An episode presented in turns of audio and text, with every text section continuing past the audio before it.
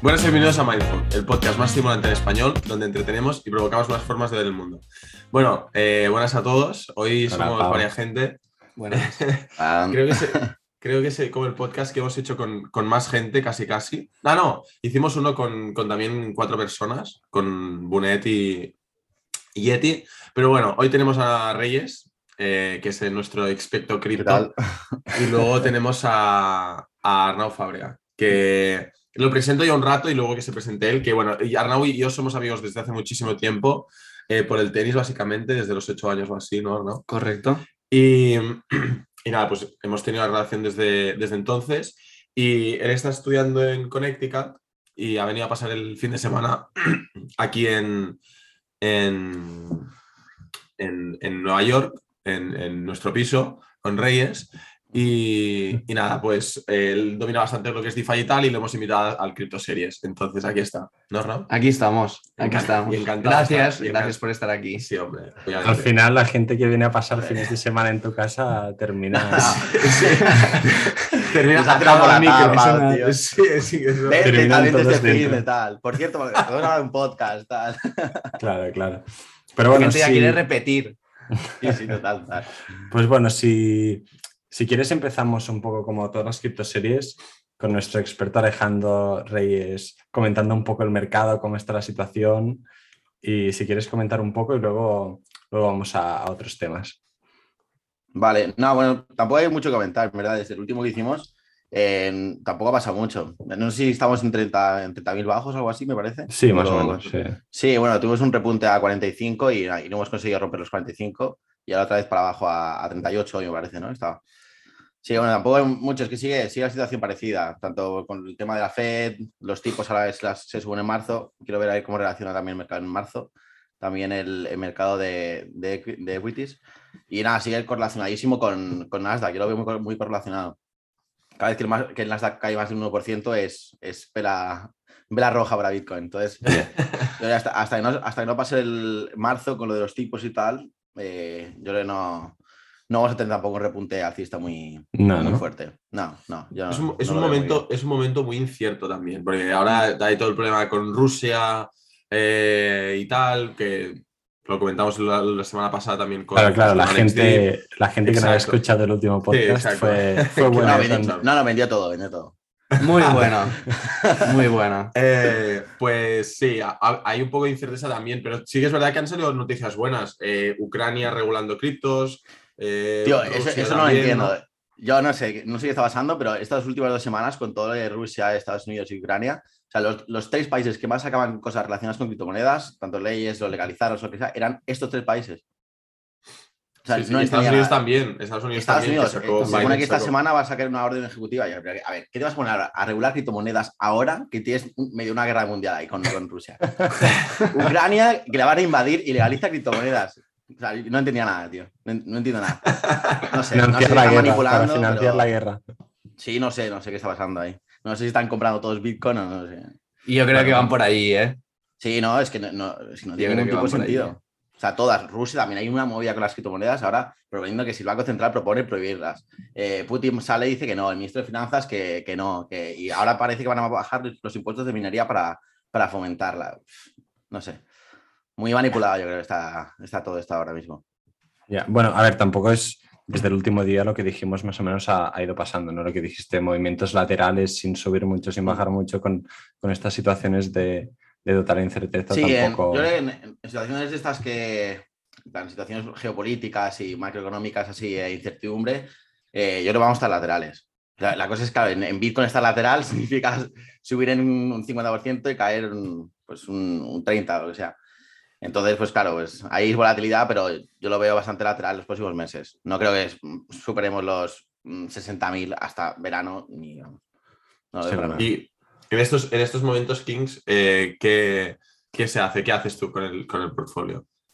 Yo, pues, eh, yo lo tengo ahora mismo a largo plazo todo. O sea, O sea, es- o sea, sí, como cuando bajamos a 30.000 me queda un 2% de liquidez. ya estoy ya jodido. Entonces, nada, yo he ido comprando ya tengo todo a largo plazo. Ahora no. Encima, como estoy con la uni y tal, que estamos en el último semestre, pues me he puesto todo a largo plazo, no quiero hacer nada a corto plazo. Y, y nada, yo siempre lo he dividido en dos. Es como el portafolio de, de alto riesgo y el portafolio más seguro, que es lo que tengo en Nexo, que son eh, Ethereum, Solana, Polkadot y estas, que da un rendimiento anual que está bastante bien. Y ya está. En su momento estoy haciendo esto y, y nada más. Muy bien. ¿Tú, Arnau, cómo lo ves todo? Hombre, eh, lo, que decía, lo que decía Reyes, estará la, la situación un poco incierta, ¿no? Y, y también es una realidad que, que el mercado cripto, lo, lo, hemos comentado alguna vez, que siempre o va muy ligado a Bitcoin. ¿Qué pasa? Que si Bitcoin no está en una zona estable, el resto del mundo cripto yeah. está muy inseguro, muy inseguro. Uh -huh. Entonces es complicado, ¿no? Porque a veces sí que hay proyectos muy interesantes que están sacando cosas novedades y porque Bitcoin no esté en una situación eh, estable, eh, pues, pues, pues no despuntan, ¿no? Entonces, bueno, yo creo que, que, con el tiempo irá disminuyendo esta influencia que tiene Bitcoin con el resto de, las, de, de otros proyectos, pero, pero claro, ahora mismo aún, aún, se ven muy, muy, muy afectados. Sí, es que a mí me parece que hay un problema de, con la dominancia del Bitcoin que es demasiado alta para mí. Es demasiado alta, que sí, la, la mitad ya, del pero... mercado cripto, entonces es que depende, la mitad del dinero de que hay en, el mercado de criptomonedas está en Bitcoin. Exacto. Entonces depende mucho, si va bien, la gente gana mucho dinero y va a poder redistribuir ese, ese capital a, a, proyectos más pequeños. Es como fluye como el, los ciclos y cómo fluye el dinero en, en las uh -huh. criptos. Primero se hace dinero con, con, Bitcoin, luego eso pasa a Ethereum, o ahora está más nivelado Bitcoin y Ethereum. Pero de, después altcoins más seguras y luego va fluyendo a, a las small caps si el Bitcoin está mal, si la gente no gana dinero primero con Bitcoin, no, no llega dinero a, estos, a esos proyectos y por eso caen un 90% en bear market. Exacto. Yeah. Pues que a nivel de, de, cuando Bitcoin está a nivel o sea, lateralizando y, y, es que tener altcoins muchas veces tiene poco sentido. Uh -huh. Muy poco sentido, porque se pegan unas hostias. No, horribles. Muy grandes. muy grandes. Entonces, claro, la gente solo piensa en, en el posible eh, upper move que puedan hacer, pero, pero cuando Bitcoin está lateral, la hostia que te pegas es interesante. Sí, sí, sí. sí, sí. Claro, que a veces es mejor ser más conservador. Exacto, tener, exacto, tener exacto. Estables, esperar a ver qué pasa y sacar un rendimiento de allí. Que bueno, esto también, por eso has venido tú, ¿no? También para explicarnos tam, tam, un poco. Tam, sí, también es verdad que, que, es, que es fácil decirlo yeah. y difícil hacerlo. Pues es imposible, yo creo.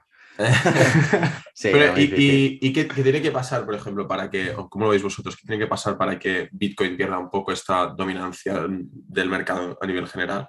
Porque claro, al final supongo que, que, es porque es el más fácil de comprar, porque es el más antiguo, porque es el original, por, ¿por qué tiene esta dominancia comparada con las otras? Porque yo creo que es porque por el tipo de activo que es. O sea, si Bitcoin actúa como reserva de valor, es la única en el mercado cripto que lo puede hacer. O sea, la, la, me, me, refiero en que si las instituciones van a comprar Bitcoin, o sea, van a comprar algo de criptos, van a comprar Bitcoin siempre. Yeah, entonces exacto. ya, sí, entonces eh, no creo que se utilice para pagos eh, Bitcoin, yo creo en el futuro, la verdad, creo que no se va a utilizar. Va a ser más oro digital y ya está. Pero solo con eso ya la cantidad de capital que le entra de, por parte de instituciones es brutal. Yeah.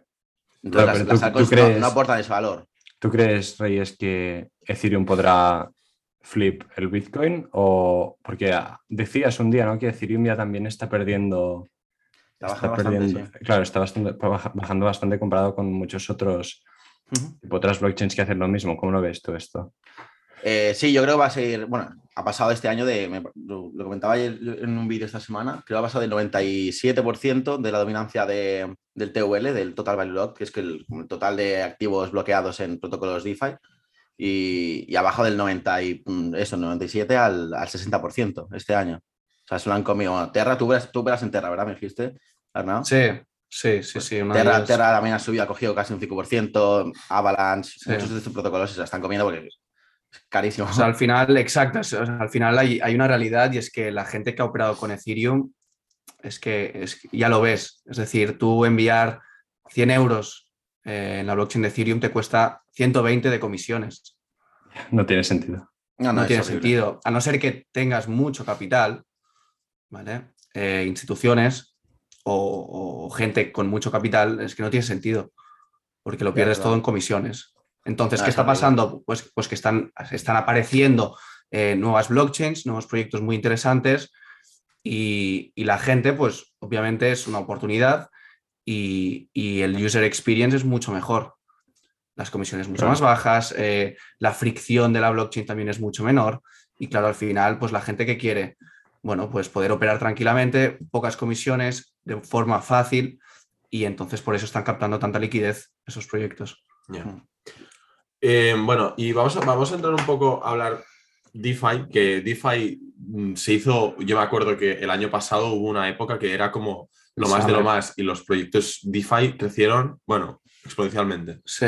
Y ahora han, han, han, han habido como otros topics que han ido saliendo así como más, como los NFTs o, o, o, cosas, o gaming, hubo gaming a finales del año pasado también. Y, y ahora ya no hay tan- parece ser que no hay tanto auge, pero sí que es verdad que, por lo que tú has comentado, hay, Sí. hay muchos proyectos que, que son muy interesantes. ¿Qué- ¿Puedes explicar un poco más o menos para los que no sepamos tanto qué es el DeFi, qué intenta hacer el DeFi, qué Sí. se puede hacer con DeFi?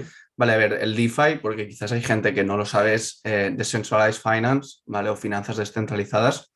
Y al final lo que intenta hacer el DeFi o, o lo que intentan hacer los developers que están involucrados en DeFi es replicar el sistema financiero que hay hoy en día, pero de forma descentralizada. ¿Qué quiere decir esto? Que no haya ninguna institución de por medio, ¿vale? Y tú puedas pedir préstamos, eh, hacer lending, es decir, dejar dinero y generar rentabilidades de forma totalmente descentralizada. Es decir, que no haya ninguna institución en el medio que te pueda impedir hacerlo o que te pueda pedir unas condiciones exageradas por hacerlo. ¿no? Entonces el DeFi... Abusivas. Exacto. Entonces el DeFi lo que intenta es replicar el sistema financiero, pero de forma descentralizada. ¿Vale? Claro, a mí- a mí, Entonces- lo que cuando, espera, no, eh, es que Sí. lo que me pareció muy interesante es, claro, cuando tú piensas, cuando salieron los bancos, Sí. hace muchos años, al final los bancos te daban rentabilidades de un 6, de un 7% para dejar el dinero, porque necesitaban, sea, para dejar el- ellos el dinero necesitaban liquidez, ¿no? Y al final es, como en esto de los criptos, yo lo que veo que uno de los usos más del día a día, aparte, claro, aparte de que hay pues, los NFTs, los metaversos y tal, las- lo que yo veo más factible que pueda afectar a gran parte de la población es, es el DeFi, ¿no? Un, un- como un Finanzas, sí. sistema de finanzas sin que estos bancos que ahora mismo para tener el dinero en el banco, desde que, desde que ya no necesitan esta liquidez para, para dar Sí. préstamos, A ver, ya yo, no te yo creo... sirve de nada. Sí, a ver, yo creo que, que blockchain, eh, sobre todo ahora a- que estamos en, a los principios, eh, una utilidad muy fuerte que ha empezado es, es en el tema de, de las finanzas, pero que, que saldrán ochos, eh, muchos otros sectores donde será muy interesante y que también yo creo que tendrán mucha relevancia. Eh, pero sí, sí, realmente en, en finanzas eh, se está demostrando que, que hay muchas posibilidades y muy buenas y al final lo que importa es dónde están los developers, los programadores. Mm. Y, y, y ahora mismo están allí. Sí, sí, junto a NFTs, gaming. Claro. Es, es verdad que eh, yo, yo- yo supongo que es lo que dices tú, que cada vez más vamos a ver industrias, sobre todo yo creo que las que están más reguladas, médico, las que están sí. descentralizadas, como el- la banca o la- las finanzas, van a salir más proyectos así pa- para un poco quitar este intermediario que, que a veces, muchas veces, como tampoco tienes otra opción, es, es en, ciertas es que mu- muchas veces que ni te lo planteas, la, o sea, es, es como que estamos replanteándolo todo, ¿no? Porque eh, muchas veces ya es como que damos por supuesto eh, que, que un servicio tiene que ser de esta forma, con un intermediario de por medio. Bueno, pues el, el- el ejercicio es intentar, intentarlo, quitarlo. ¿vale? Y poderlo hacer pues, con smart contracts, con, con automatizaciones que no dependan de, de ninguna institución o entidad central. Pero es yo, yo- yo a este, eh, mira que a mí estas cosas a mí me, me parecen súper bien porque, o sea, me parece muy bien la idea y la innovación esta de, de intentar sacarla toda la des- descentralización, pues en este caso las finanzas. La Sí. cosa es hasta qué punto no va a haber una resistencia tan, tan grande por parte de, de las instituciones ya asentadas, centralizadas como los bancos, que prácticamente pues amasan gran parte de todo el capital mundial para que esto no, no fluctúe y no, no tire para adelante. Esto es un poco a mí. Esto lo siempre que me pasa. Regular, No eh, sé, hay que ver no, cómo o va sea, a regular esto. No, o sea, no sé, no sé hasta qué punto es tan, o sea, el, el desarrollo del, del DeFi va a ser tan, tan, tan enorme y tan, tan, tan rápido como para que estos jugadores tan grandes que existen ahora mismo no intenten frenarlo y decir, "Tú, esto, esto no va a ningún Lo- sitio, a aquí nos quedamos ¿no? nosotros. lo van a tener que frenar por algún lado. O sea, lo Sí. van a tener que regular. Entonces, no sé, también hay muchos países que dependen mucho del sistema bancario y el, sector de las finanzas es muy, muy, muy potente. Bueno, está- en Estados Unidos, no sé, es que, o sea, yo, yo lo enfoco más en- a largo plazo. De aquí, imagínate a 10 años, Ya. es que si todo el mundo empieza a utilizar el DeFi, es que no hacen falta, en verdad, los, los bancos. No hacen falta los bancos. Claro, pero a mí, pa- para, para gente que no sabe cómo funciona, incluso yo que también puedes tener el concepto, pero no sabes exactamente cómo funciona, como estas plataformas DeFi, si quieres, por ejemplo, pedir dinero o sacar rendimientos de tu capital, ¿cómo funciona esto? Al final, eh, todo, todo opera, eh, primero de todo, no es muy bueno, no puedes hacerlo si, si tienes tus criptos en Coinbase o en Binance. Primero de todo necesitarás una wallet, eh, ya sea un Metamask, un Ledger, para interactuar con el protocolo que está dentro de la blockchain. Un protocolo sería como, como una aplicación. ¿Vale? Que se desarrolla encima de una blockchain. Por ejemplo, hay protocolos en, en la blockchain de Terra, ¿vale? Pues es decir, son protocolos, eh, aplicaciones que están, eh, que están construidas en, en una blockchain en concreto, ¿vale? Hay aplicaciones que están en la blockchain de Ethereum, ¿vale? Entonces, eh, pues tú con tu dinero, o sea, con, con tus criptos, ¿no? Y que las tienes en tus wallets, pues al final lo que haces es interactuar con, con esta, con este protocolo y, por ejemplo, eh, quieres eh, generar rentabilidades con, imagínate, tienes eh, 1000 USDT, ¿no? Y quieres generarle una rentabilidad. Bueno, pues los tienes en tu wallet y interactúas con, con este protocolo y los depositas allí, ¿no? Y por depositarlos allí, pues el protocolo le, dará una utilidad y a cambio de esta utilidad em, te, te generará una rentabilidad. Que, Ujú. eh, un- es- o sea, esta, la utilidad que pueden tener, o, esto, o por, lo- por el ¿Qué utilidad? las puedes usar, pues puede ser por dar crédito a una persona, por ejemplo, o liquidez, por- básicamente. O liquidez. o, o liquidez en los mercados. Liquidez, exacto. Claro, Exacto, en es vez la lucha de la liquidez. Claro, es como, bueno, es a través de contratos inteligentes, que se llaman, bueno, los automated market, market makers, estos, Sí. que funcionan directamente con, con smart contracts y lo único, que hace fa- lo, lo único que hace falta es un pool de liquidez con, con dos criptomonedas que sean iguales y los usuarios pueden depositar ahí pues, sus criptomonedas para aportar liquidez en este pool para que la, para que la gente pueda comprar y vender y eh, se gana una parte de los fees, es como se gana así el dinero. Está muy bien, está muy bien pensado, es que si te, lo- si te paras a pensarlo es que eliminas muchos intermediarios que se llevan mucha pasta. Claro, y esto, pero, ¿qué, qué- o sea, con el capital que tú pones allí, ¿qué pasa? Si, o sea, ¿qué, qué riesgos tienes? ¿Qué puede pasar? ¿Puede pasar que, o sea, te lo, te lo aseguran como hacía antes un banco, por ejemplo? ¿O puede pasar que un buen día te levantes y ya no esté? Puede pasar. A ver, ¿Te ha pasado alguna vez? ¿Has tenido alguna... ¿Cómo se llama? Sí, susto, algún susto. Sí, de- sí, sí, me ha pasado, de hecho. Me ha pasado porque al final tú em, dejas de tener tus criptos en tu propia wallet y las tienes en la wallet del protocolo. ¿vale? Eh, claro, si hackean el protocolo, pues tus criptos las has visto, ¿sabes? Em, y sí, me ha pasado, me ha pasado. Hubo una, una- un protocolo que se llama Green Finance, que estaba en la blockchain de Phantom, que le robaron, creo que fueron 20 millones de dólares eh, de gente que tenía eh, criptos en, en- en- en Green Finance, en este protocolo, generando una rentabilidad. Joder. Claro, Claro. va- espera, vamos a explicar un momento qué es el impermanent loss, que es algo importante en, el, en DeFi. Sí, Explicado vosotros porque yo lo sé más o menos, pero no te lo explicaría bien. ¿quieres darle Reyes? Eh, dale tú, no, que es- tú eres el de DeFi, bro. Hago, no hago DeFi, yo no. Vale. Em, a ver, impermanent loss. A ver, es un concepto un poco complicado y, y- y- me ha costado entenderlo bien y a veces hay, hay- hay momentos que, que- que dices, o sea, a ver, déjamelo refrescar porque, porque no, no acabo de entender. Impermanent loss al final vendría a ser eh, lo que comentaba antes Reyes de, de- de por qué quieren liquidez estos protocolos. Em, pues, es decir, por ejemplo, ¿no? yo tengo Bitcoin y USDT, ¿no? Pues los pongo en una pool de liquidez, ¿vale? De tal forma que eh, en esta pool de liquidez otra persona que quiere cambiar sus bitcoins por sus USDT lo puede hacer de forma fácil, ¿vale? Pues al final em, eh, es por esto, ¿no? Eh, entonces, la pregunta era, ¿Qué es? ¿qué es el impermanent loss? Vale, pues yo, por ejemplo, he puesto mil dólares en Bitcoin y mil dólares en USDT. ¿Ok?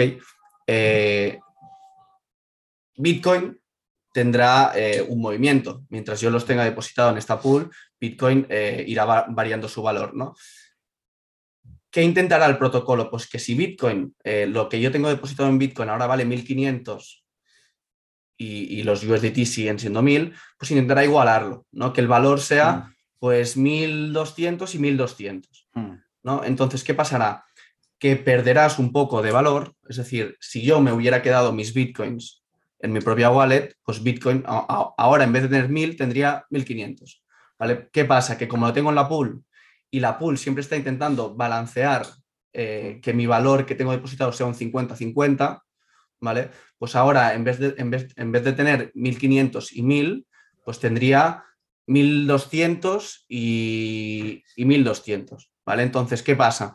Que, que has perdido quizás eh, lo que se llama el impermanent loss, eh, un pequeño valor que, que habrías mantenido, que sí que habrías tenido si tuvieras tus criptos en tu wallet. ¿Qué pasa? Que has generado una rentabilidad. Entonces, tienes que ver eh, cuánto más ganas de la rentabilidad que te ofrece el protocolo por tú darle tus criptos y ofrecer liquidez respecto a lo que puedas perder con la impermanent loss. Claro, en este caso, por ejemplo, serían 100 dólares.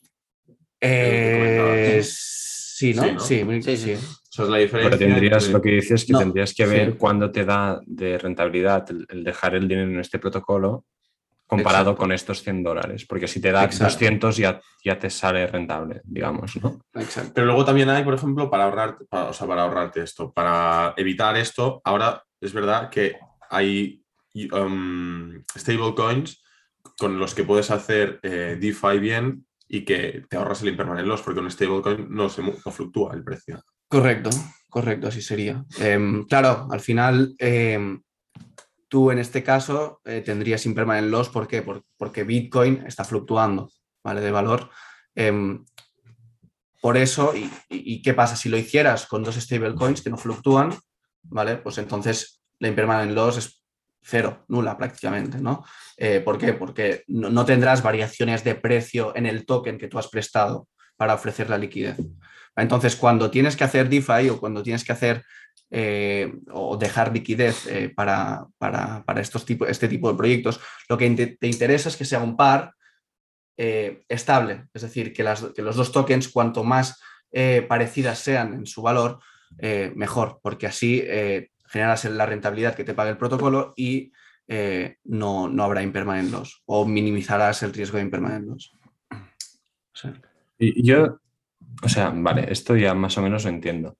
Y lo que decíamos antes también, que este dinero al final lo tienes en un, como en una pool que si, si la, la hackean tú tampoco puedes hacer nada, ¿no?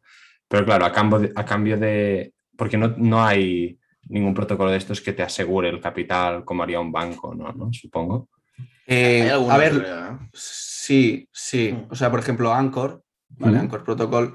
em, porque, claro, otra cosa es las rentabilidades. Las rentabilidades no- normalmente no son fijas. No te dicen, te vamos a pagar un 15% si me dejas estas, estas criptos, estas, esta liquidez. Claro, esto va fluctuando, ¿vale? Eh, pero, por ejemplo, hay un protocolo que se llama Anchor Protocol, que está en la blockchain de Terra. Y, y es, muy, es, es un, es un protocolo muy interesante realmente. Eh, y creo que es como la, co- la, la- la corona de, de la blockchain de Terra.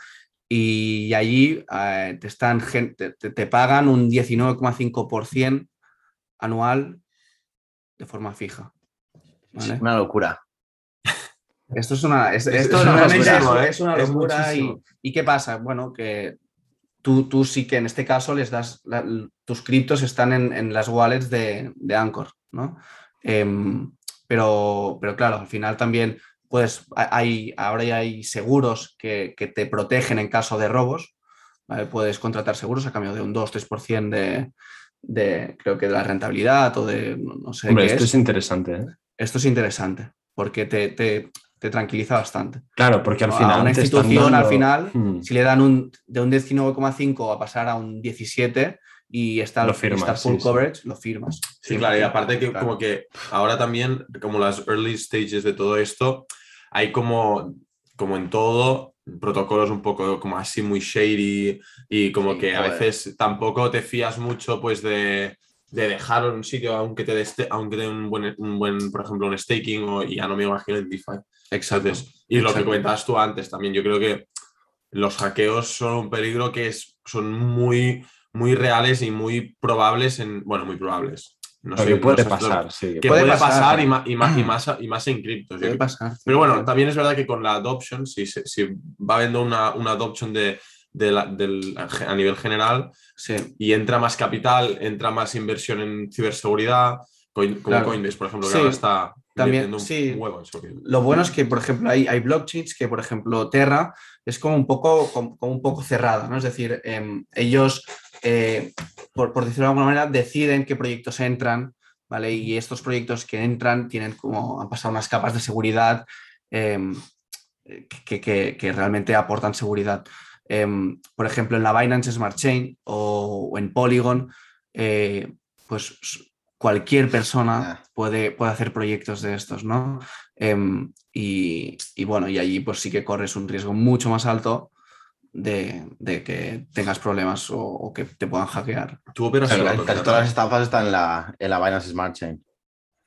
Sí, sí, a ver, La casi eh, todas las- hay, yo- hay yo- en todos lados, pero Binance Sí, Smart pero Chain sobre todo una locura. es, es Hay una locura. cantidad de proyectos de, mierda. Sí, sí, sí, total. Claro, también, también es verdad que para, para dar un poco de credibilidad a todo este, a todo este sector, digamos, todos estos proyectos deberían eliminarse Eh, eso- lo más rápido posible. Eso eh, son, son, son poncis al final. Sí, Y- total. Y, y, y no, eso sí que no tiene ningún tipo de futuro. Pero de esto. Ponzi te puedes encontrar en muchos, en muchos sitios.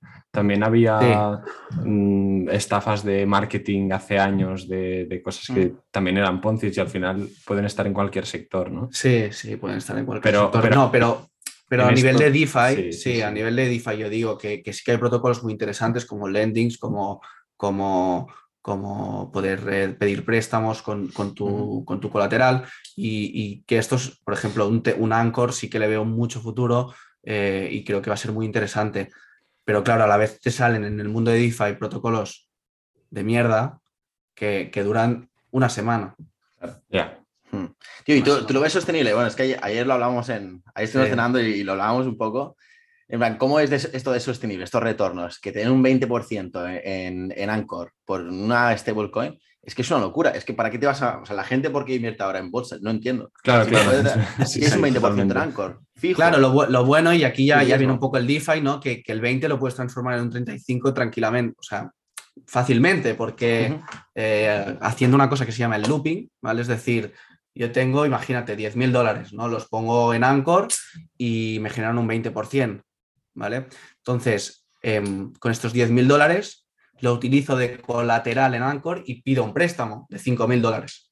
Y estos 5 mil dólares los vuelvo a poner en Anchor generando un un 20%. Entonces, claro, y, así lo puedes hacer 5 o 6 veces. Claro, entonces acabas con 20 mil dólares depositados generándote un 20%, Que al pero, final es un pero 100%. realmente Una locura. tuyo son 10, es, es 10 mil dólares. Entonces estás haciendo un 20% de 20 mil.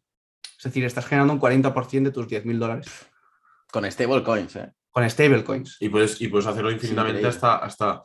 ¿no? Sí, a ver, Ah, hay un momento que ya. no. Sí. Bueno, Claro, obviamente tienen sus riesgos de, de que te liquiden, no tus posiciones, pero, pero sí. como un margin call. Sí, básicamente. básicamente. Eso va a ser Sí, el sí. tu en, en Morgan Stanley. tío. Sí. Sí. Sí, sí. Pero bueno, y, so- es- y sostenible, pues a- habrá, pro- o sea, yo creo que, que hay protocolos, a ver, se adaptarán como todo. Es decir, eh, rentabilidades tan altas, pues no sé si se, si se mantendrán al final. Claro, porque lo que tienes que entender en es de dónde sale. Sí. Sí, es lo que te iba a preguntar. Claro, esto de Anchor, ¿cómo, sea, qué hacen con tu dinero para que te puedan, se puedan permitir darte un 20%? Anchor, o sea, es un, es un protocolo muy interesante que, que os, recomiendo a todos que, que os lo estudiéis, em, porque, porque realmente, o sea, ellos al final Anchor tiene la doble faceta, la doble, la doble posibilidad de dejar dinero y que te paguen, ¿vale? Eh, por, por ofrecerles liquidez y también eh, poder depositar tus criptos, ¿vale? Y utilizarlas de colateral para pedir un préstamo. Imagínate, yo tengo un Bitcoin, ¿vale? Pero no quiero venderlo. En cambio, necesito, eh, quiero liquidez para comprarme un coche o para, generar rentabilidad con, con stablecoins. Bueno, pues entonces yo lo que hago es dejo mi Bitcoin, ¿no? Y, que un Bitcoin que, que vale 38 mil dólares, pues dejo un Bitcoin 38 mil dólares y pido un préstamo de 25 mil dólares en stablecoin. Y estos 25 mil dólares, pues, por ejemplo, ¿qué puedes hacer? Pues generar rentabilidades de un 20%. O te lo sacas y, lo utilizas para comprar algo. Al final es generar, o sea, tener liquidez de tus criptos que no quieres vender. Justo. Yo, yo lo hice eso hace tres años, me parece. Lo hice con Nexo, porque yo he utilizando Nexo ya varios años. Y, tío, yo me quedé sorprendidísimo porque, o sea, fue a la media hora tenía el dinero en mi cuenta. O sea, yo tenía ahí las criptos y me daban, pues, un cierto pues, límite de que podía tomar prestado. Ah. Y lo hice más que nada para probar cómo funcionaba y tal, a ver si funcionaba bien. Y es increíble. O sea, puse los datos de mi, cuenta y en 20 minutos tenía el dinero en, mi, en el banco. De, hecho, Net, Nexo eh, es, es, empresa, ¿no? Es como un Celsius o como... Sí, sí de hecho, a, ver, sí que hay plataformas de estas que, que por ejemplo, Crypto.com o algunas de estas que te ofrecen un 10%, un 12% por stablecoins. Pero al final ahí ya, ya sabes un poco del DeFi, ¿vale? Ya sí, no, es, es, es, es, CeFi, ¿no? sí, sí, DeFi, sí, exacto. Hmm. ¿Y, ¿Y, de dónde sale en, Anchor, por ejemplo? Pues Anchor, por ejemplo, eh, con, con, la gente que deposita sus criptos, ¿vale? Hacen staking, generan rentabilidades em, y entonces pues hay un balance, ¿no? Tú puedes ver el yield reserve que tienen Anchor y lo que van pagando de rentabilidades, ¿no? Ahora mismo eh, tienen rentabilidades eh, para generar un 20% por los próximos 7-8 meses, tranquilamente, y, se va generando. Ah, brutal. Va generando. Es decir, tú ahora mismo puedes ponerte en Anchor, generar un 20% o un 30% si haces un poco de looping, eh, sin apenas riesgo, bueno, riesgo, el riesgo del smart contract que pueda haber. O asegurar por los próximos 8 o 9 meses tranquilamente lo puedes ah, hacer. Es espectacular. pero y lo, que hablaba, y lo que hablabais esto antes de, ¿esto es sostenible? O sea, ¿tú crees que de aquí 5 o 10 años habrán esta rentabilidad? Eso es un poco como bastante claro, surrealista. sí, yo creo que, que bajará. parece ser surrealista. Sí, sí, sí. A ver, al final, como todo lo nuevo, al final, pues los, al principio los números son, son mucho más atractivos. Em, ¿Que bajarán? Yo creo que sí. Pero que estaremos a nivel de, de los bancos, no, ni de No. O sea, al final, el, DeFi lo que quiere es, un poco eliminar los bancos. Que, a ver si es posible. Eh, será complicado, ¿no? Pero, pero al final. Claro, o sea, ¿hasta qué punto habrá. Ofrecer mejores condiciones. Claro. Sí, pero lo que sí que yo creo que intentarán siempre es eh, los, que, los protocolos que realmente funcionen, que tengan valor y que triunfen es eh, dar más valor que lo que hacen los bancos. Ya, yo, yo, lo que yo, yo, lo que creo también va a pasar, o sea, la, adopción y la evolución a nivel masivo de, todo esto es, es, ver cómo reaccionan los bancos. Si los bancos reaccionan positivamente a, todo este sector, no sé, ahora por ejemplo hemos visto que JP, ¿no? Pues se ha metido a full con el metaverso, JP Morgan. Eh, y sea un poco la como acceptance de, de este sector más DeFi o si van a full en contra de él e intentan cargárselo por todos lados. Dependerá de la regulación, tío. Por eso, por eso te digo. Sí, pero también es que el sistema bancario es, un sistema muy, muy tradicional, ¿no? También. Entonces, y al final los bancos ya son más, han pasado más a ser empresas que bancos, casi casi. O sea, un, banco que, no necesita tu dinero, el banco ahora mismo. Vas con un millón al banco y tampoco te, no, pienses que te necesitarán y te, te tratarán súper bien, porque al final hacen dinero de otras, de otras, o sea, no es como un banco de antes que te daban, necesitaba la liquidez para préstamos, ¿sabes? Entonces, claro, no sé hasta qué punto, pero también, también visto desde otro punto de vista, sí que esto es, estas, estos préstamos que haces ahora mismo con, con estos protocolos DeFi, puede ser que sí que te sirvan pues para, para préstamos si necesitas pues liquidez rápida y no quieres vender tus criptos o, para sacar otras rentabilidades. Pero claro, usos prácticos. Pero te comprarás. por, ejemplo, hay, mucha gente en, muchísimos países que no tiene acceso a préstamos. Y si quiere montar negocios, ¿cómo lo haces? Que no puede. Claro, claro. No, no, esto sí, ¿eh? pero, pero por ejemplo, aquí en España o en Estados Unidos no te, no te podrás comprar, o sea, una casa, por ejemplo, con DeFi, o, o lo veo lejos. Yo, pero es que yo, yo, Yo no se puede hacer ahora mismo, ¿eh? Eso ya se puede hacer. Pero Tienes que, tener, que sí. tienes que tener mucho dinero ya, ¿sabes? Es- o sea, es para No, la hay, un, hay un problema, ¿vale? Y, y- y qué pasa? Al final tú cuando interactúas con un protocolo DeFi no eres una persona, no tienes un nombre, tienes un- una wallet, ¿vale? Un 0x y, y 25 o 28 números más. Entonces, claro, la entidad que te está haciendo un préstamo, no, o sea, necesita unas garantías para que tú le vayas a devolver. ¿vale? Que, que no se quede que, que te ha dejado el dinero y, y ellos a cambio nada y que lo han perdido todo. ¿Por qué? Porque en un, banco al final te pedirá un préstamo, sí que, que te pedirá que, bueno, unas condiciones, pero al final sabe que quién eres tú, sabe, sabe que le estoy prestando dinero a Arnau Quintana, por ejemplo, em, y entonces ellos siempre tendrán unas garantías de, de, bueno, que si que si no me pagas, sé quién eres y que te voy a- a llevar a, a juicio. ¿No? En DeFi no pasa, ¿no? Porque tú no eres una persona, no eres un nombre, eres un, un número de una wallet. Entonces, hay, hay un problema aquí y, y que están trabajando en, en- en solucionarlo y es poder dejar criptomonedas, poder dejar, eh, eh, sí, criptomonedas eh, sin, que, sin tener que dejar un colateral a cambio. ¿Vale? Porque, claro, tú, por ejemplo, yo no puedo ir ahora a Anchor porque me quiero comprar una casa Claro, y decirles, oye. Oye, déjame un préstamo de 100 mil dólares. Y la gente podría pensar, ¿de qué sentido tiene eh, pedir un préstamo de 100 mil dólares si tengo 200 mil en Bitcoin, por ejemplo? Vendes Bitcoin, y, utilizas tu liquidez y, utilizas tu y compras la casa con 100 mil dólares. ¿no?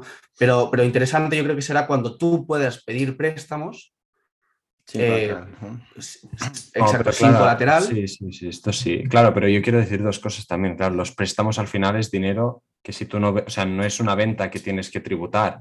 Entonces, un préstamo al final tú no pagarás impuestos sobre el préstamo en principio. ¿Sabes? Y la, o sea, es, es por lo que no, o sea, es lo que dicen que la gente más rica vive de los préstamos de sus, o sea, van a los De sus activos, ¿no? préstamos de sus activos. Pero claro, yo lo que quiero decir es que, por ejemplo, la gente media que no tiene 100.000 euros en criptomonedas, por ejemplo, es como lo harán ahora si un banco pones el 20% y si te quieres, llegas a un acuerdo con un, a comprar un piso de 100.000, te tasan el piso y saben que allí tienes un valor de 100.000.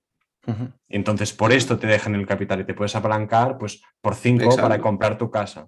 Entonces, Exacto. hasta que, o sea, DeFi yo tampoco lo, o sea, tampoco lo conozco tanto como, como vosotros, pero no veo cómo podrían hacer una cosa así. O sea, es como puedes apalancarte tanto sin nada. O sea, porque un piso al final. Cambio, sin un colateral a cambio. Exacto, porque al, Exacto. al final, si tú compras un piso, o sea, ¿cómo, bueno, cómo pues, lo pues mira, pues el- te diría que, que hay organizados, o sea, hay, hay proyectos que están salien- saliendo que hay uno que se llamaba TrueFi, creo, por ejemplo, uno que me suena, ¿no? Que, que lo que hacían es, em, por ejemplo, eh, imagínate que yo quiero comprar una casa, ¿no? Em, entonces, miran, eh, hay, una comunidad dentro de este proyecto, ¿no? Y, y- y- y hay alguien que quiere, quiere pedir prestado X cantidad de dinero. Pero entonces, en- entre todos los que aportan liquidez, es como que deciden si le vamos a dar dinero o no. ¿Vale? Como estudiando, pues, eh, históricos de, de, de, de- cripto, ¿no? Eh, Mm. y creo que también, de, alguna manera, no, no estoy a fondo, ¿no? Pero de alguna manera sí que eh, será posible poderlo hacer sin tener que dar tu identidad. Ya. ¿vale? Complicado eso. Es que al final, al final, por ejemplo, cuando, cuando tú compras una, un piso aquí en España, claro, te, te piden una valoración y el banco paga un tasador para que el tasador te diga, mira, si esto vale, es una buena inversión, digamos, no estás comprando por dos, o sea, porque si tú pides 200.000 y tu piso vale 100, no te darán el préstamo, pero si tú pides 100 y tu piso vale 100, saben que tienen algo que ejecutarte en caso de que no Exacto. pagues. Entonces, Exacto. una manera de a ver cómo se puede integrar esto Sí, sí, sí. sin no, perderlo sin, sin duda se está trabajando porque es un problema. Bueno, o sea, si, se, si consiguen dar con alguna forma que, que lo puedan conseguir, realmente es, es- es perfecto, es ideal. Claro, claro. No, por- porque ahora mismo están, está en una etapa que es, solo para la gente que ya, o sea, puedes pedir dinero, pero necesitas tener un, un capital importante. Para A- lo mejor- ¿no? Sí, a lo mejor llega un punto que hay como un merge de, entre, entre los dos mundos, ¿no? Y. ¿Qué te ríes tú? Como es que haya vocabulario de, de, de banker, No, ¿eh? de investment no, banker. ¿Qué dices? No, pero digo, como que, como que se junten los dos mundos, ¿no? Al final, que, que ni el DeFi sea tan DeFi, ni el otro sea tan descentralizado, o tan centralizado. Yo creo van, van a coexistir, yo creo. Van a ser diferentes alternativas Sí, para claro, diferentes por casos de uso. Yo creo que sí. A ver, yo creo que eliminar la banca no, no, no se va a poder no. hacer. No, no, nunca es ya. imposible. Es, mu- es muy difícil. imposible. Y, y el DeFi, bueno, pues eh, es que a ver, el DeFi, claro, hablamos de DeFi, pero DeFi hace, ¿qué? ¿Saben? 2020. Dos años- sí, Hace- de no 2020. hace ni dos años, No, no, es increíble. ¿sabes? Es que en cripto, es- esto todo así parece al final que... de, de- de- de- que de- claro, claro. Y, y- pero es que al final depende de, de los de- desarrolladores eh, y están saliendo infinidad de proyectos. Muchos. No, pero es que, y al final, y, si tú y de tienes aquí tu cinco capital, años veremos. Si, si tú tienes tu capital y lo quieres poner en un sitio seguro, con un protocolo de estos como Anchor, por ejemplo, si puedes, si te puede llegar a asegurar el capital, ya es, ya es perfecto. Es mejor que invertir en inmuebles o invertir en, en- Sí. en el SP500 o el que sea. Y aparte, sí, aparte ¿para, para qué vas a estar eh, con todos los dolores de cabeza que te lleva Y pagos este diarios también, ¿no? Exacto, este tipo de inversiones y aparte la rentabilidad normalmente es, pa- es pagada Sí, diariamente, sí, ¿no? sí. Ujú. No, no, la- sí, exacto. Y, y sin, y, y tú puedes retirar tu liquidez en cualquier momento. ¿Con fee o sin fee? Eh, con fee, No. pequeña fee. De hecho, a ver, hay veces que, que- que no hay fee, hay veces que sí hay fee, depende del protocolo. Bueno, Muy bien. bueno Pues muy bueno, bien. Si- vamos- si, pas- quieres, Pasamos, tú- sí, pasa- sí. pasamos, pasamos a, bueno, a comentar un poco el reto. Mm. El reto que, que llevamos aquí un tiempo haciendo. Eh, y bueno, en- creo que no sé si comentamos la última vez más o menos dónde estábamos, pero básicamente eh, vendimos Supi. eh, No, esto no, lo esto no lo comentamos. ¿eh? ¿No? Bueno, pues Lo eh, pusiste en Instagram solo, yo creo. Puede ser, puede ser. Pues la cosa es que al final vendimos Supi. El que no nos sigue en Instagram lo sabe y quien no nos sigue nos Que debería nos seguir. sigan ahora, claro. Debería. Sí, Os enteráis de las eh, últimas noticias. Eh, y nada, vendimos con casi un, un bastante por cien. O sea, hicimos bastante. No me acuerdo exactamente cuándo fue. O sea, que. Pero que fue 150. o sea, que renta- 150%. puede ser 150%, que está súper, súper bien. Sí. Y ahora estamos eh, de vuelta a los 3.000, 3.000 y poco. Y ahora compramos 1.000 dólares de ShopX. Eh, Pero si quieres, si quieres, Pau, antes, de, antes de entrar a hablar de, de ShopX, explicamos un poco Yupi, ¿no? Porque, ven- porque vendimos, Sí. Vale. Sí. porque entró a Bueno, Coinbase. aprovechamos que Coinbase. sí, la listaron en Coinbase y, y fuera. Y fuera, subió bastante ese día, hizo casi un por dos, llegó, no sé si estaba en, en 9 céntimos y con la, con la noticia y tal llegó a, a 18, ¿no? Por ahí, 18, Sí. 19. Y, y nada, de ahí nos salimos, con- ¿en cuánto fue la venta? ¿0.15 algo así? 0.15, sí. 0.15, sí, y nada, y yo lo- ya está un poquito ya quema- quemado de UPI. Sí, es que han hecho, bueno, Sí, lo que verdad- comentando, que están haciendo como partnerships así, en teoría buenas con gente que la, que la, que la mueve aquí, que son, bueno, sí, que son como influencers. Sí, lo comentamos con. Jordan, Jordan Belfort y todos estos. Sí, pero luego, por ejemplo, el que, el que contrataron, el marketer este, el Joey o... No me acuerdo cómo se llama, el, el que tenía como 4 millones de seguidores en Instagram. Sí, que es, es un tío que hace como shilling a full. Sí, es un tío que, hace- que solo hace shilling de, de- tokens que no sé, vamos, que tienen market caps de 2 millones, no sé Shitcoins. qué, Sí. de shitcoins, básicamente. Y no, no, me gusta nada, le, le seguí cuando, cuando le contrataron y vamos, horrible, horrible, horrible. Y Sí, el, no, el es Jordan- como que- Jordan Belfort tampoco es muy de fiar. No, sí, la verdad es que el, el proyecto en sí parecía estar bien, pero sí que es verdad que, que el- yo creo que lo han encarado más a hacer dinero como muchos otros tokens y como muchos esos shitcoins que hay por cripto, lo han encarado mucho a, a un pam pam dam de libro más que a, a un proyecto a largo plazo y que pueda tener un, un- un impacto real en, en la vida, en, en la vida cotidiana. Sí, digamos. ahí me ha decepcionado bastante. Upi. Pero bueno. eso que, Bueno, pero- o sea, le, hemos sacado, le hemos sacado bastante, bastante dinero, pero Claro, eh, pero tú, el-. Reyes, pero tú Reyes sí que sacaste, o sea, lo Sí. denunciaste primera vez cuando estaba cuando. en medio céntimo o algo así estaba. Claro. Sí. Hay que decir que yo, yo vendí antes de lo de Coinbase, ¿eh? O sea, Ya está fuera. yo ya estaba fuera. O sea, Tenías unas eh, ganas de vender. No, no, estaba harto, estaba harto. Yo se decía, pa, estoy harto, tío. Bueno, eh, la listaron un lunes.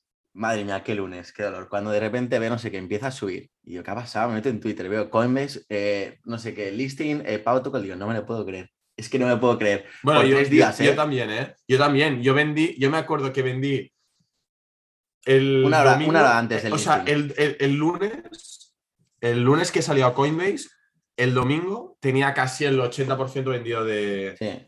de, o sea, personalmente, ¿eh? de, Mm. de UPI. Sí, No pero es que como, no como, como teníamos en la cabeza hacer el flip a ShopX, Ajá. estábamos más que la gráfica UPI contra el dólar, era más UPI contra ShopX.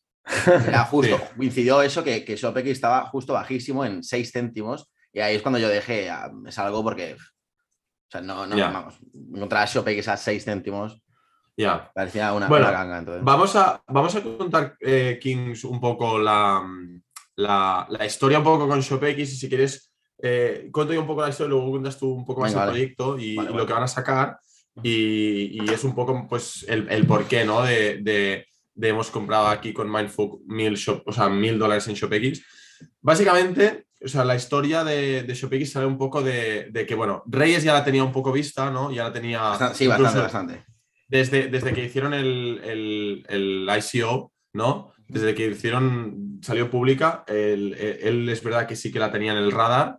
Estabas en un grupo también de Discord, eh, un poco de... Sí, sí, de os lo explico de rápido. ambassador level. Sí, era. bueno, yo descubrí este, este proyecto antes de que saliera, eh, cuando empezaron a pues, hablar de él, no sé qué, en diferentes canales y tal. Lo miré, apliqué a la, a la IDO para, para entrar en la preventa y no, no me seleccionaron. Y entonces ya pues me olvidé un poco, luego salió al mercado, salió bastante caro. La preventa era 4 céntimos y salió como a 3. Y empecé a coger el momento, me estaba subiendo, no sé qué, y, y entré. Y bueno, horrible, la peor compra de mi vida.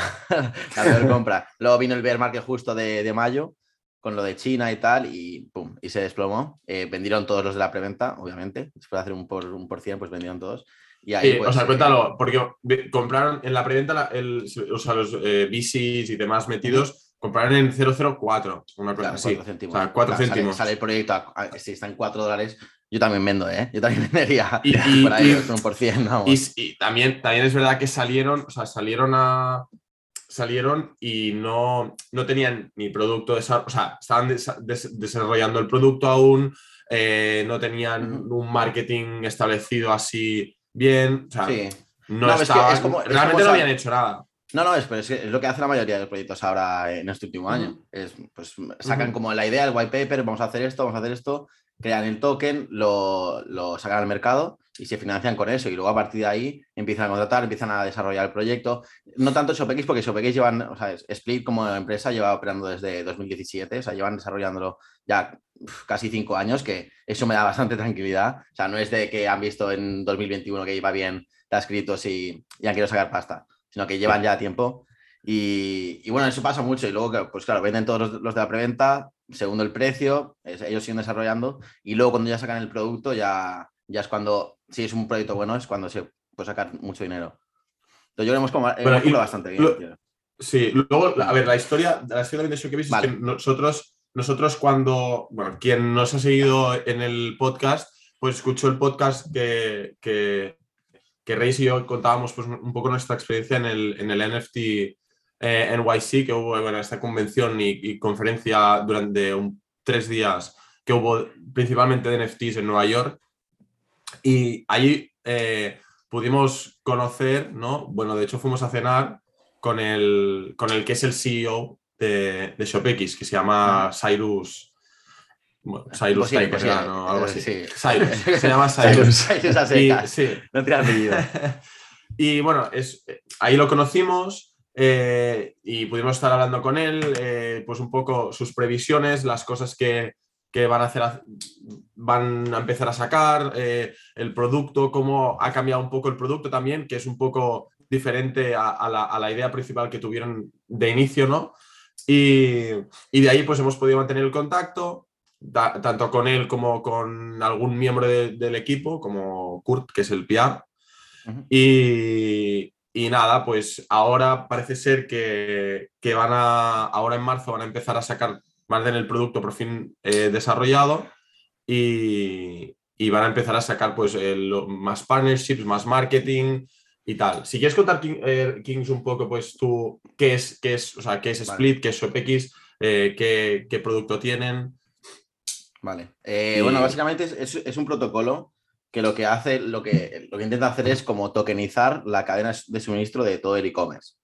Entonces ya tienen como, ya tienen el partnership con Shopify, como para ser un plugin de Shopify. Está, como, está todo desarrollado en el, en el backend para que quieran hacer como de, de puente entre Web2 y Web3.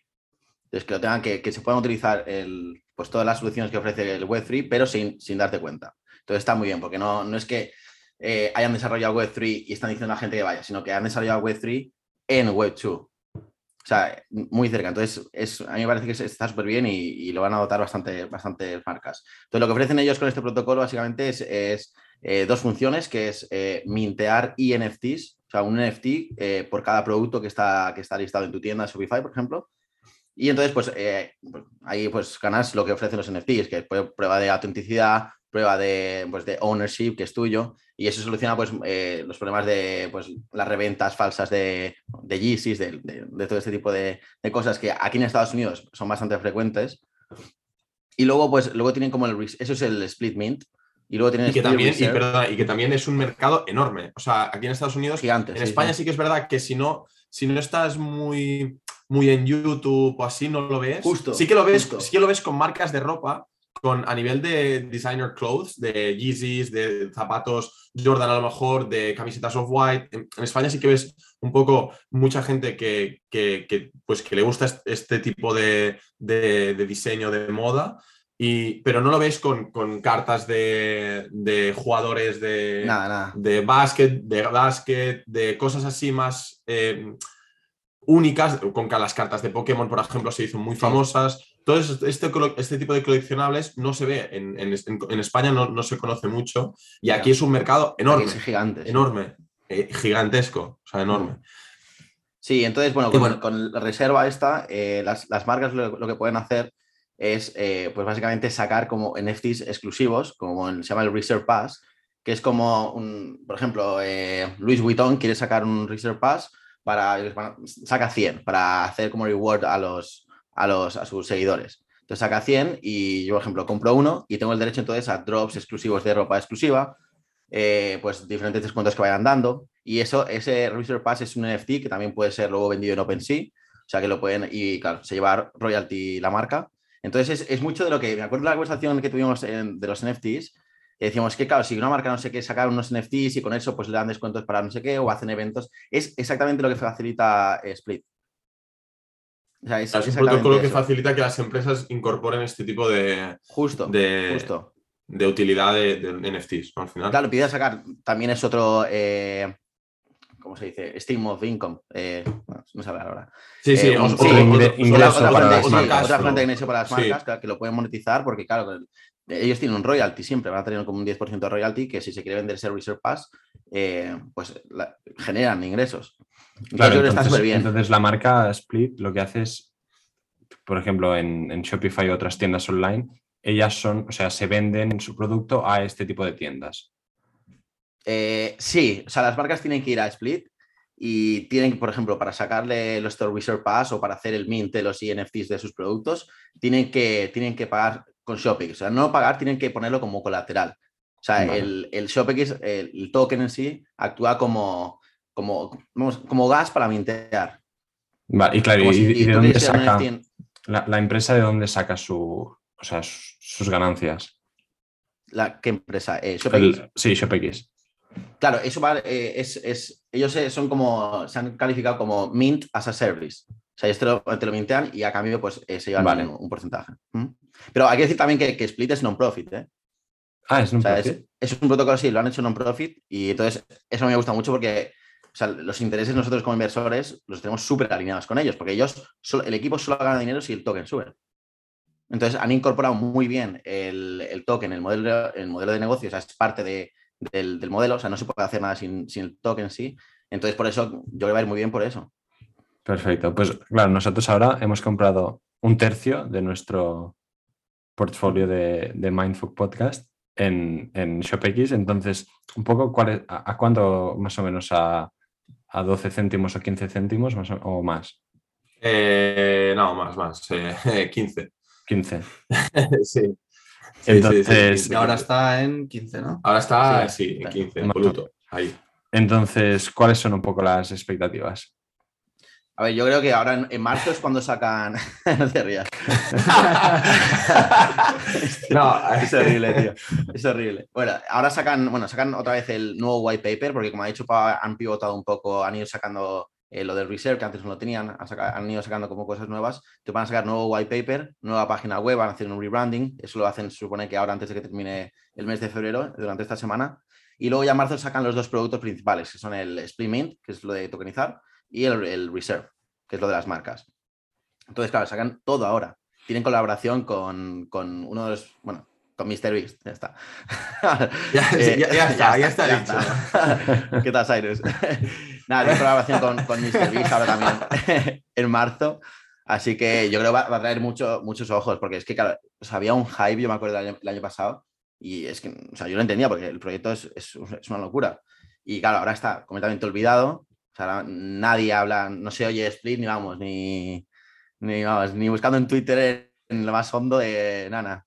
Y yo creo que cuando, en cuanto salgan oficial, ta, que ya está el producto, lo empiecen a dotar marcas que tienen ya eh, marcas muy potentes ahí ya preparando, o sea, listas para, para empezar a utilizarlo.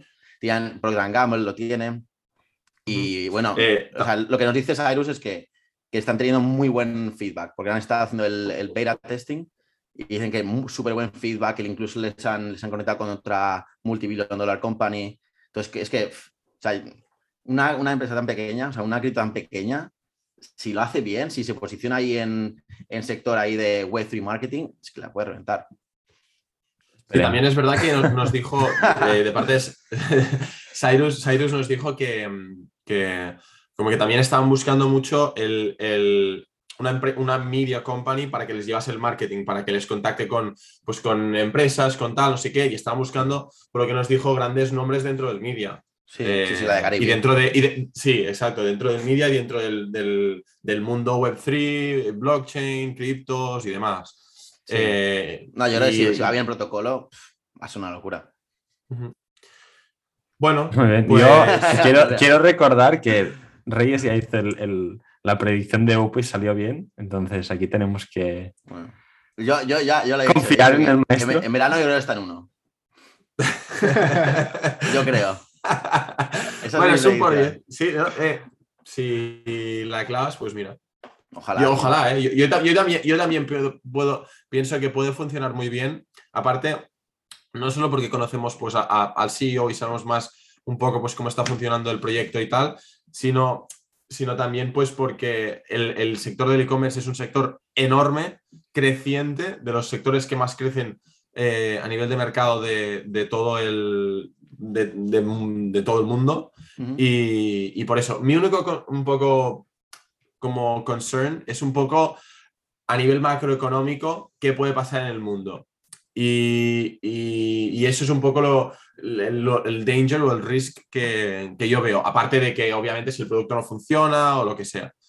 Pero aparte de esto, Bueno, es que al final en estos no, Arnau, bueno, pequeños. a- Arnau, Sí, Arnau sí, Fabrea, es que es un experto de e-commerce. Sí, a mí, sí, a mí también me gusta bastante el tema de e-commerce. Y, y, bueno, cuando me explicaron el, el- Yo también he invertido en, en ShopX. em, Porque si no, si no, no entras en casa. Si entras. eres Shopex holder, te vas. casa No, vamos a poner en casa hay una para, para verificar la wallet.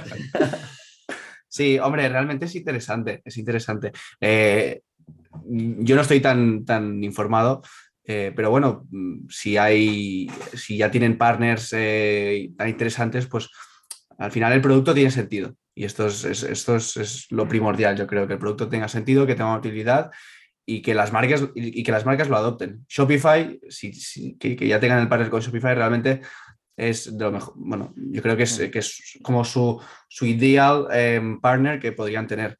Y a partir de allí, pues también a, a hacer partners, yo creo que, que dependerán de eso. Partners con marcas Sí. y, y que, que se utilice. ¿vale? El Sí. producto puede estar muy bien, pero si no se utiliza, em, no, no, no, no- bueno, no triunfará, ¿no? Pero, No, claro. pero bueno, em, al Bueno, final es esto. ahí Y también sí la competencia. interrogantes. ¿no? Ya, claro. A nivel de competencia, em, creo que no hay mucha, por lo que habéis No. dicho. Hay uno que se llama Boson Protocol, pero eh, no están haciendo exactamente lo mismo. No lo hacen, utilizan NFTs, pero no, son, son- lo utilizan para diferentes cosas, no solo, no solo tokenizar la, la cadena, la cadena de suministro. Bueno, al final cualquier cosa con mucho potencial también tiene su riesgo, ¿no? Entonces, al Sí, final, si, estás dispuesto a asumirlo, pues encima es que yo creo que lo están haciendo muy bien en la integración del, del token, el modelo, porque han, han hecho como una fórmula que ahora mismo van a empezar a, a cobrar, o sea, las marcas tienen que, que poner de colateral 10.000 SOBX, que a estos precios pues es muy poco. Eh, pero bueno, a ver, bueno, poco, mm, relativamente poco. Eh, pero luego lo interesante es que con esta fórmula, dependiendo de la, la actividad económica que haya, eh, actividad económica que haya en el protocolo, o sea, en el ecosistema, el número de brands y todo lo que vaya pasando, pues puede ir subiendo o bajando. Entonces, cuanto más adopción haya del protocolo, mayor va a ser el número de showbase que las marcas van a tener que, que comprar para poder mintar los NFTs, para poder eh, pues, emitir estos reserve passes. Entonces, muy interesante a, a- a largo plazo eh, la, pues, lo que puede subir el token por eso, porque tiene una utilidad. O sea, que sin token no, no se puede hacer nada. Entonces, yo lo veo muy interesante. Y aparte también, también eh, y, lo- y yo creo que, y ya podemos terminar aquí, que también es verdad que aparte, de que, aparte del proyecto, también eh, es una inversión en la persona. Eh, o sea, yo creo que tanto Reis como yo, pues desde el, desde el primer momento que- y, y desde el momento que empezamos a tratar con Cyrus, pues vimos, o sea, es un, es un tío, es como cuando inviertes en Tesla hace unos años, que inviertes más en la persona y en lo que puede hacer y en la visión de esta persona. eh, y cómo se comporta, que no tanto en, que, o sea, que también en la empresa, pero no, es un poco el Sí, balance claro. entre los dos, ¿no? Porque sí que es verdad que este, este mm, chico, hombre, como lo quieras llamar, eh, es un tío con mucha visión, mucha, mucha visión, ah, tanto a largo plazo como también por, lo- por como se explicó con nosotros, es un tío como que domina mucho los factores macroeconómicos y las, Sí, la- la- los mercados, ¿no? Los, los- las tendencias del mercado y que lleva mucho tiempo en, en- en blockchain y Sí. metido en diferentes proyectos. Entonces, esto da como un poco de confianza también al, pues, al invertir en ello. Sí, claro, él ha estado de consultor de e-commerce en, en empresas eh, grandes, o sea, viene del sector de e-commerce y fue uno de los, de los pioneros en el sector de los NFTs en 2017, antes de que sacaran el, el estándar, el RC721, que es el estándar para, para NFTs, básicamente de Ethereum, eh, él ya estaba minteando NFTs. Sea, es, es, su- vamos, de los pioneros, pioneros de, de la industria. Entonces, te da la confianza de que, vale, sabe lo que está haciendo, en que está juntando pues, dos sectores que él domina y está aportando una solución que él conoce, o sea, que a un problema real que él conoce y que ha tratado con él, porque luego hay proyectos que, que te miras y haces un poco de research del equipo y dices, pero este, este tío viene de, o sea, viene a entrenar el, el equipo del polo, no, básicamente, de, de fútbol. Sí, Entonces- exacto. Mm. Perfecto. pues nada, pues- muchas gracias Reyes otro día más y hoy también A a, vosotros, a vosotros. Arnau para venir a contarnos el tema, los temas de DeFi, súper interesante. Y, y nada, no sé si quieres añadir algo más, Pau, tú. No, yo nada, creo que es un un podcast bastante bueno, ¿no? Sí, Eh, sí, muy otra, guay. cri- otra, otra Interesante. criptoseries más. Sí. Y nada, y nada, eh, lo dejamos aquí, ¿no? Y, Vale. y nos podéis seguir en YouTube, en Instagram, Spotify, bueno, Sí, sí, por todos salen los clips ya, Por ¿no? todos hacer clips Sí, y tal. sí, sí, esta sí, es la sí. idea, lo estamos, lo Sí, estamos sí, sí. trabajando. Y nada, pues un saludo a todos y like y suscríbanse. Muy bien, eso es. Muchas gracias por escucharnos. Esperamos que os haya gustado el podcast de hoy. Tenéis todos nuestros podcasts en Apple Podcasts y Spotify y en nuestras redes. Si os ha gustado, suscribiros y nos vemos cada semana con un nuevo episodio.